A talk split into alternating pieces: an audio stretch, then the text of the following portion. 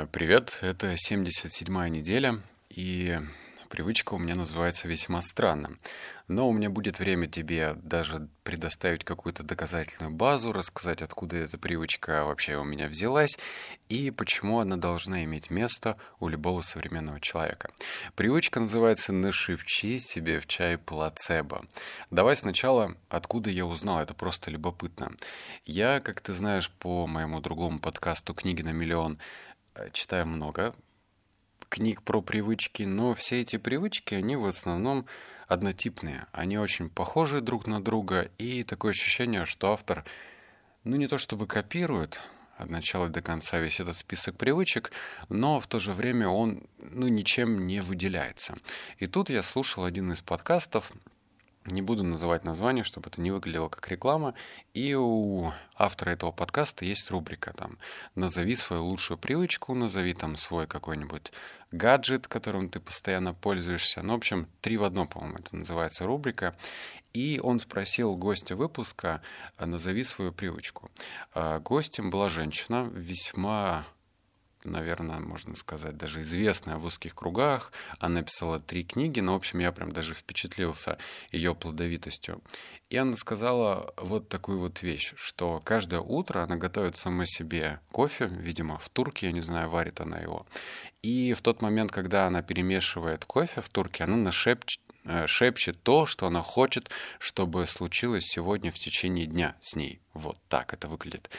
А, можно, конечно, сказать, что она ведьма, ну, типа, варит кофе и что-то себе там нашепчивает. И мой скептик внутри сказал, что это за хрень. Затем включилась рациональная часть. Сейчас, подожди, мы с тобой перейдем уже к сути, а, к последовательности действий, но просто я тебе пытаюсь объяснить свою логику мысли. То есть сначала скептик говорил, что это все чушь. Ну что себе нашепчивать? Мы, мы вообще э, где живем, чтобы что-то себе шептать? Затем я еще параллельно вспомнил книгу. А, я себе что я говорю, я сам себе. Я прочитал недавно книгу «Сам себе плацебо», ну и вот как-то эта информация, которая была изложена в книге, она точно так же наложилась на мое сознание. И там достаточно много выводов и информации на тему того, что не обязательно глотать какую-то пустую таблетку, чем является плацебо, можно это плацебо создавать самостоятельно. Это тоже наложилось в мое восприятие. Ну и следующее, и это, пожалуй, наверное, самое важное, это то, что любую информацию нужно пропускать через себя. Не через скептицизм, не через э, оптимизм, а просто через себя. И просто пробовать. Вот ключевое слово «пробовать». А за счет того, что эта привычка настолько элементарная, что мне было бы даже странно ее не попробовать. То есть мне же не нужно вставать в 5 утра, одевать кроссовки, бегать вокруг дома в дождь, в снег и в слякоть. Это просто маленький ритуал перед чаем либо кофе. Тут как кому нравится. Все, давай теперь переходим к рубрике «Что я узнал». Первое. Плацебо работает, и об этом говорит множество исследований. Да, тебе не стоит насчет этого мне доверять, ты можешь прям загуглить.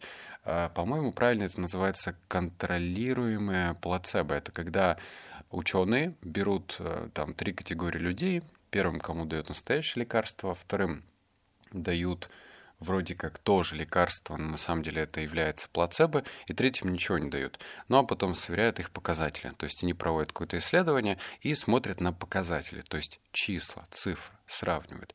И было множество разных, вот прям даже не один, не два, там десятки, может быть, даже к сотне разных исследований, где говорится, что плацебо работает. Я даже прочитал в этой книге сам себе плацебо, что я, вот это насчет этого я не могу утверждать, что это правда, потому что это звучит странно, что якобы самое мощное лекарство от рака у него там процент выздоровления это 40%, а от плацебо 30%. Вот как бы живи теперь с этой информацией. Но об этом э, сказал и поделился Джон Диспенза, по-моему, автора зовут. Вот это первое. Второе, что я узнал, можно ставить саму себе плацебо без выписывания таблеток. Это, пожалуй, самая крутая часть, потому что э, Конечно, хочется, чтобы пришел какой-нибудь мудрец, старец, там, с самой высокой горы спустился, достал из старого замызганного мешочка какие-нибудь такие интересные таблеточки, сказал, вот эта таблеточка тебя, значит, э, сделает из тебя супермудрого человека или умного, и вот только проглоти ее, и все у тебя будет хорошо. В таком случае конечно, может и плацебо сработает, потому что вот этот антураж, который создал этот старец, э, какое-то немыслимое доверие, оно будет распространяться на тебя и давать несколько баллов вот этому несуществующему плацебо. Но когда дело за тобой, когда ты сам можешь создать себе плацебо, то все действительно зависит от тебя. То есть ты в этом можешь не поверить, можешь поверить не до конца, а можешь верить вообще без объяснения причины. И это, опять же, тоже от тебя зависит. То есть у веры тоже есть несколько градаций. Можно сказать, ну ладно, попробуем, что получится, может не получится. И, конечно, э, при таком подходе не стоит рассчитывать на хороший результат. И третье, говори меньше, чувствуй больше. Это, наверное, даже и для себя такая памятка, ну и для тех, кто любит борщить, ну, когда, знаешь, и люди узнают о том, что можно жить э, правильной жизнью, я имею в виду без вредных привычек, и начинают просто в одночасье отказываться от всех вредных привычек. Если человек курил сигареты, часто ходил в кальянные, бухал, сквернословил, смотрит сериалы, а потом он хлопает по столу кулаком, говорит, все, сегодняшнего дня я заканчиваю со всем этим. Вот лучше так не делать. С этой привычкой то же самое. Не надо себе шептать в чай или в кофе все, что ты хочешь. Мне кажется, можно начать с чего-нибудь простого. Например, пожелать себе отличного дня. Ну, чтобы вот просто, вот понимаешь, с мизера начать, с чего-нибудь простого, понятного, легкого. Вот у меня подход такой нашепчи себе в чай что-нибудь простое. Вот я сейчас нахожусь... Э, где я нахожусь? Я в Париже нахожусь, вот. И у меня сегодня здесь последний день, и я, как любой турист, ну, делаю передышки. Захожу где-нибудь в кафешке, пью кофе, там, съедаю какую-нибудь вкусняшку. И получается, что я утром пью чай и в течение дня еще два раза, например, кофе. Итого у меня три ритуала, когда я могу попрактиковать это. Причем, еще раз повторю, практика простая. Вот мы переходим к рубрике «Мои стадии». Стадия одна, когда пью чай или заказываю кофе. Не нужно, э, наверное, привлекать внимание к себе, то есть не надо шевелить губами, э, закрывать глаза, что-нибудь напрягать брови. Наверное, можно просто поднести кружку губам, на секундочку закрыть глаза, и это нормально, сделать вид, что ты вдыхаешь аромат, и просто подумать, о чем ты хочешь, но простом. Вот реально, может быть, пожелать себе хорошего дня. Или представить его в красках, что ты хочешь. А, как развивать? Поднести губам с четким намерением, произнести про себя это с первым глотком. Ну вот про это я и говорил. Видишь, максимально просто, я не усложняю. Еще раз, поднести губам ты в любом случае пьешь чай, э, кофе, ну, если ты... Знаешь, почему, кстати, акцент делается на чай, кофе, а не на кока-коле или там на каких-нибудь обычных напитках, газировках, типа в бутылке? Потому что в процессе чая или кофе есть элемент того, что ты готовишь. Вот эта женщина из подкаста, она говорит, я сама готовлю кофе. Она что-то смешивала, ну, то есть э, в турке водила ложкой. И, соответственно, здесь срабатывал эффект, как будто бы она сама себе делает этот коктейль. Понимаешь? Вот. А с чаем, наверное, сложнее, если ты просто пакетик чая забрасываешь. Но если ты завариваешь какой-нибудь китайский чай, добавляешь туда травы, вот как это делаю я, то тогда, может быть, антураж и создаст этот плацебо еще ну, такой более сильный и мощный. Давай, что я заметил. Частота повторения перерастает в новую реальность. Реже практикуешь, меньше результат. Это про то, что давай просто будем опираться на физику, на, даже не на физику, это во втором подводе, а на физиологию тела.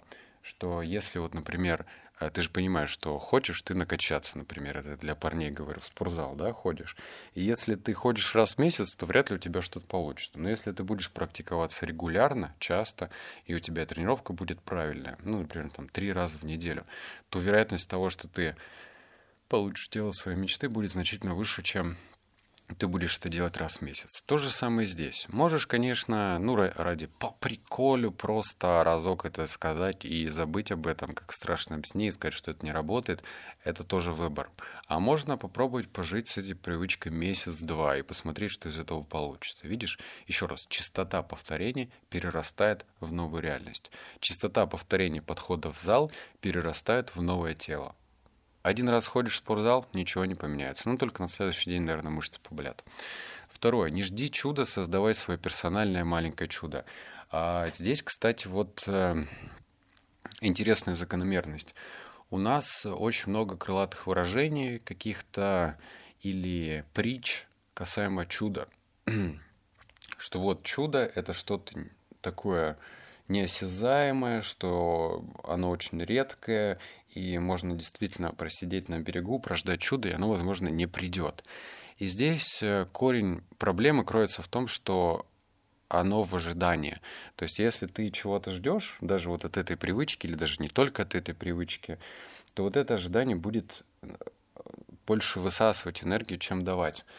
Потому что, ну вот, кто знает, например, в походах в спортзале очень важно себя фотографировать хотя бы раз в месяц, чтобы видеть этот результат, потому что постепенные изменения, они вообще незаметны.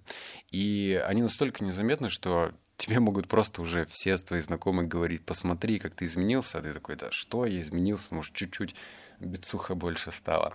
Вот. А в этой привычке здесь сложнее. То есть, если спортзал, ну, ты хотя бы рассчитываешь на физиологию, ну да, мышцы растут, да, ты понимаешь, что у тебя после тренировки идут микроразрывы, потом после сна восстанавливается тело и так далее, то здесь нет микроразрывов, тут нет, э, бицепс у тебя расти не будет, и здесь нужно просто верить, верить в то, что ты делаешь.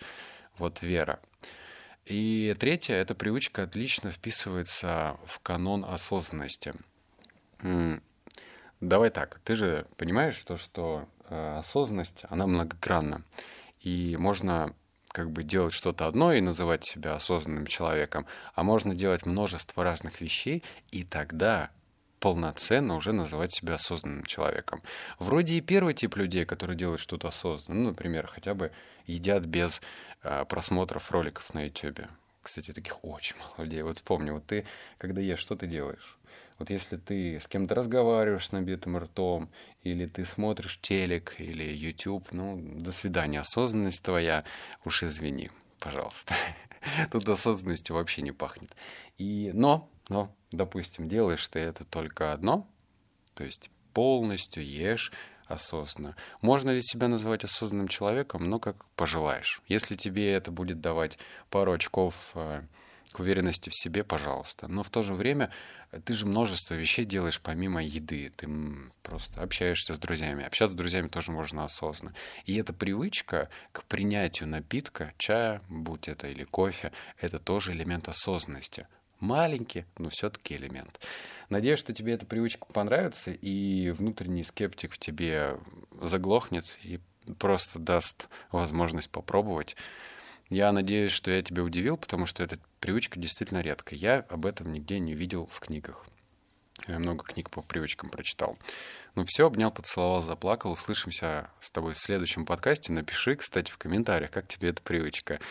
Все, всем ведьмам привет. Пока.